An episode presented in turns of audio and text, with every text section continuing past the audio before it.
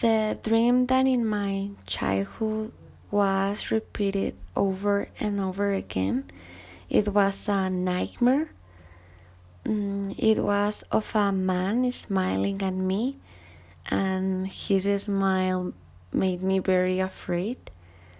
Um, in the in the background, there were some uh, orange mosaics, and then I passed to another scene where there was a um, woman standing near um, a tree, uh, staring at him. Uh, the weather was dark and rainy.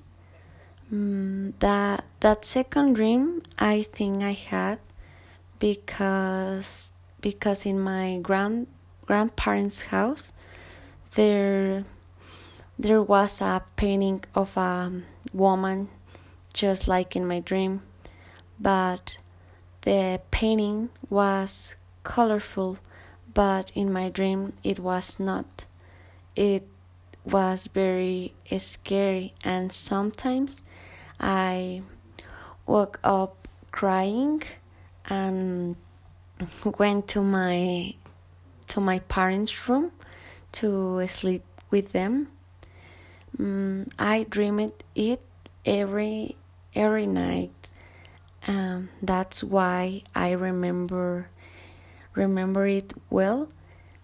I also remember that sometimes I didn't I didn't want the night to come so I wouldn't sleep and and when I had to rest, I I will pray to sleep peacefully, and I will uh, um a little a little beer I had.